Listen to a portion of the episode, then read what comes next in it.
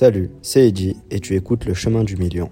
Chaque jour, je partage mon parcours, mes succès, mes échecs et les leçons que j'en tire pour devenir millionnaire à partir de rien. Les épisodes durent entre 5 et 15 minutes, alors rejoins-moi pour cette aventure quotidienne vers le succès. C'est Eddie et bienvenue.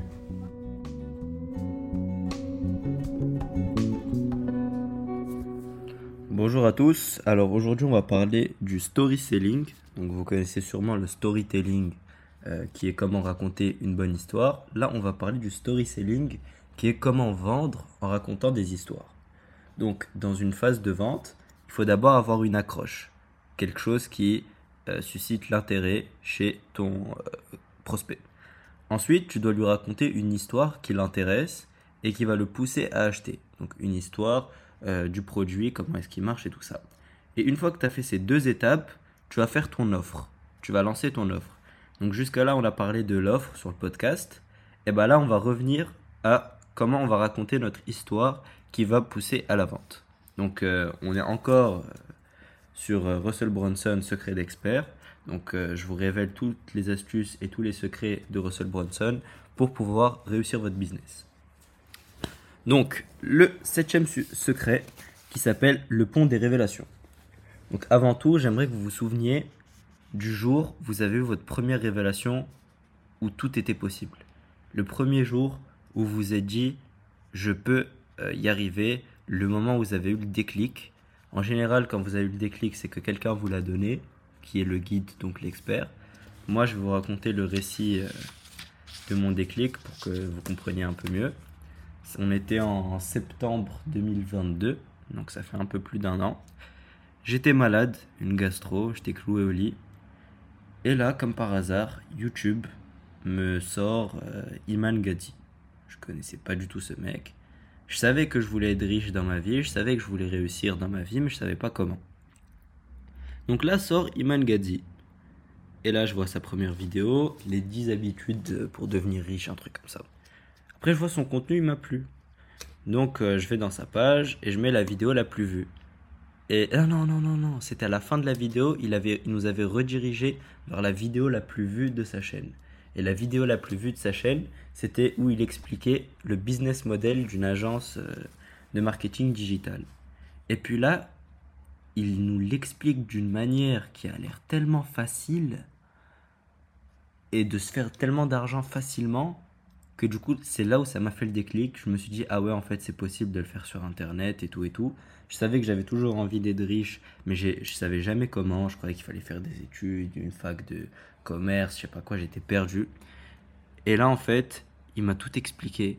Il m'a, vraiment fait le déclic. Donc moi, par exemple, voilà, c'est ça mon récit du déclic. C'est Iman Gadzi qui m'a fait le déclic il y a un peu plus d'un an et demi. Il y a un peu plus d'un an. Et un peu moins d'un an et demi. Donc voilà, donc j'aimerais que vous vous souveniez d'abord de votre déclic, quand est-ce que vous l'avez eu, quand est-ce que vous avez compris que c'était possible de réussir dans le business? Et comment est-ce que c'était possible de réussir dans la vie en général?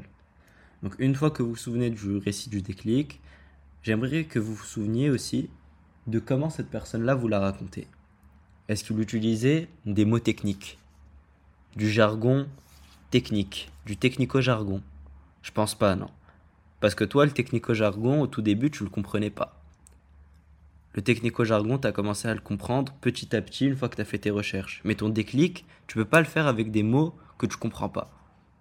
Il faut d'abord que euh, euh, ton déclic, euh, le mec qui te le fait, il te parle avec des mots que tu connais. Voilà, donc il y, a une étude qui a été montrée que pour, pour que ton, pour que la personne à laquelle tu vends et que tu veux faire le déclic comprenne, il faut que tu aies un niveau CE1, C, non, CE2, CM1. Donc pour qu'il comprenne, il faut ça.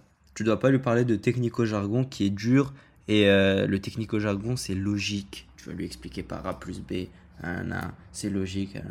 Alors toi en fait, il faut que tu parles plus émotionnel et que tu rentres vraiment dans ses émotions à ton client en lui parlant avec des mots simples qu'il comprend et pas lui casser la tête avec la technique et de la logique. Donc, pour que tu puisses vendre dans ton processus de story selling, donc la vente avec une histoire, c'est il faut que tu touches les émotions de ton, de ton prospect, tout comme toi, tu as eu ton déclic avec des mots simples qu'il peut comprendre. Et si jamais il y a un concept euh, qui est un peu compliqué que tu dois aborder, tu dois dire, euh, au lieu de lui expliquer le concept avec des mots compliqués et du technico-jargon, tu vas dire c'est comme si euh, ta ta ta. Et là, tu lui expliques un truc qu'il connaît déjà. Donc tu lui dis c'est comme, euh, c'est un peu comme ta ta ta. Donc ça, toi, quand tu vas lui donner le déclic, tu vas lui créer ce qu'on appelle un pont des révélations. Tu vas lui faire une, une révélation qui va lui faire un déclic. Et en fait, le pont, il emmène de son état de base là où il est. Donc, euh, il connaît pas grand chose et tout. Donc, toi, tu lui, tu lui fais commencer le chemin du pont vers un avenir meilleur et un avenir où il va commencer à comprendre le technico-jargon et vraiment s'intéresser en profondeur au sujet. Donc voilà, toi, ton rôle en tant que story seller, il est très simple. Tu dois parler avec des mots simples, taper dans l'émotionnel et non pas dans le rationnel. Donc tu dois toucher ses émotions parce qu'on achète avec les émotions et on explique pourquoi on a acheté avec le rationnel. Mais toi, tu ne pourras pas vendre si tu parles direct en rationnel. Il faut que tu parles en émotionnel, sinon ça marche pas. Donc tu dois vendre avec l'émotionnel, toucher les émotions de ton interlocuteur et avec des mots simples. Et si jamais il y a un concept un peu dur, tu dois lui, lui expliquer avec des choses qu'il connaît. Donc tu lui dis le mot dur qui est un peu du technico-jargon. C'est un peu comme, et là des choses qu'il connaît, et tu lui expliques avec une, petite métaphore. Donc voilà, ça c'était le story selling. J'espère que ça vous a plu.